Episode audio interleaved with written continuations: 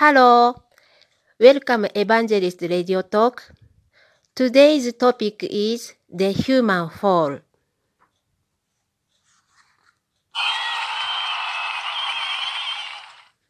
Chapter 2 The Human Fall. All people have an original mind, which inclines them to pursue goodness. Yet, even without our being aware of it, we are driven by evil forces to perform evil deeds, which we do not want to do. In Christianity, the master of these evil forces is known as Satan. To destroy evil by its root, and thereby end sinful history, and usher in an era of goodness, we must first expose the motivation and origin of Satan and recognize the destruction he has wrought in human life. The explanation of the human fall will clarify these issues. Section 1 The Root of Sin. No one has known the root of sin. Christians, on the basis of the Bible, have held the vague belief that Adam and Eve's eating the fruit of the tree of the knowledge of good and evil was the root of sin. They have thought that the fruit was that of an actual tree. But would God, the loving parent of, human, of humanity, make a fruit which could cause the fall to look so attractive?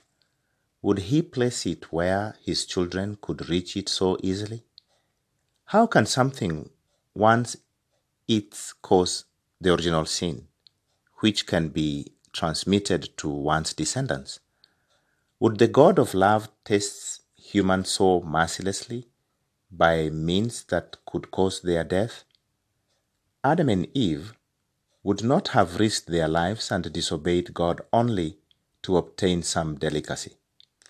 Therefore, we can summarize that the fruit of the tree of the knowledge of good and evil could not have been an ordinary fruit. Rather, it must have been something so extraordinarily stimulating that even the fear of death did not deter them from grasping it. The root of sin.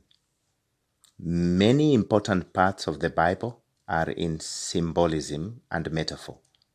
To learn what the fruit of the tree of the knowledge of good and evil represents, let us investigate the tree of life, which stood next to the tree of the knowledge of good and evil in the book of Genesis 2 9. The tree of life and the tree of the knowledge of good and evil. The tree of life symbolizes an ideal man who has fully realized the ideal of creation. It thus symbolizes perfected Adam. The tree of the knowledge of good and evil represents the ideal woman, perfected Eve. In the Bible, it refers to Jesus using the metaphor of a vine, John 15, verse 5, and as a branch in the book of Isaiah 11:1, Jeremiah 23, 5. Likewise, to give us a hint about the secret of the human fall. God provided the symbolism of two trees to represent perfected Adam and Eve. The identity of the serpent. In the Bible, we read that a serpent tempted Eve to commit sin. And I would like us to go through about five points to identify the serpent. 1. The serpent described in the Bible was able to converse with people. 2. It caused the fall of humans, who are spiritual beings. 3. Furthermore, the serpent knew the will of God, which strictly forbade human beings to eat the fruit of the tree of the knowledge of good and evil. For, As it is written in the book of Revelation 2 9, the great dragon was thrown down, that ancient serpent who is called the devil and Satan, he was thrown down to the earth. In this sense, it lived in heaven before it was thrown down. 5. Even now, it can transcend time and space to dominate the human the human soul. This is compelling evidence that the being which the serpent symbolizes was actually a spiritual being. The spiritual being represented by the serpent was originally created with a good purpose, but later fell and became Satan. There is no being endo- beings endowed with such characteristics other than, other than angels. Therefore, the serpent is an angel, as we read the book of 2 Peter chapter 2 verse 4. The fall of the angel and the fall of the human beings.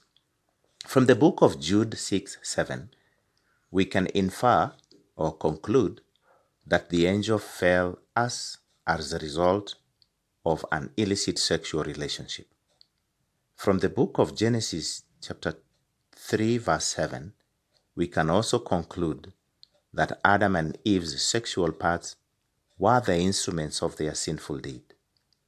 In the book of John 8:44, Jesus said, "You are of your father the devil." Therefore, we can conclude that the illicit sexual relationship must have occurred between the angel and the human beings.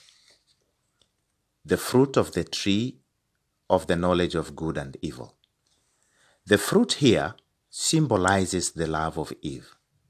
Eve should have borne good children through her godly love.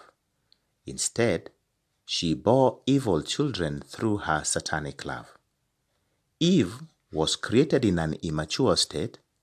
She was to reach full maturity only after going through a period of growth. Thus, it was possible for her to bear either good fruits or evil fruits through her love. Accordingly, Eve's eating of the fruit of the tree of the knowledge of good and evil denotes that she consummated a satanic love relationship with the angel which bound her in blood ties to him. The root of sin. The root of sin here, therefore, is that the first human ancestors had an illicit sexual relationship with an angel symbolized by the serpent. Thus, they multiplied Satan's evil lineage.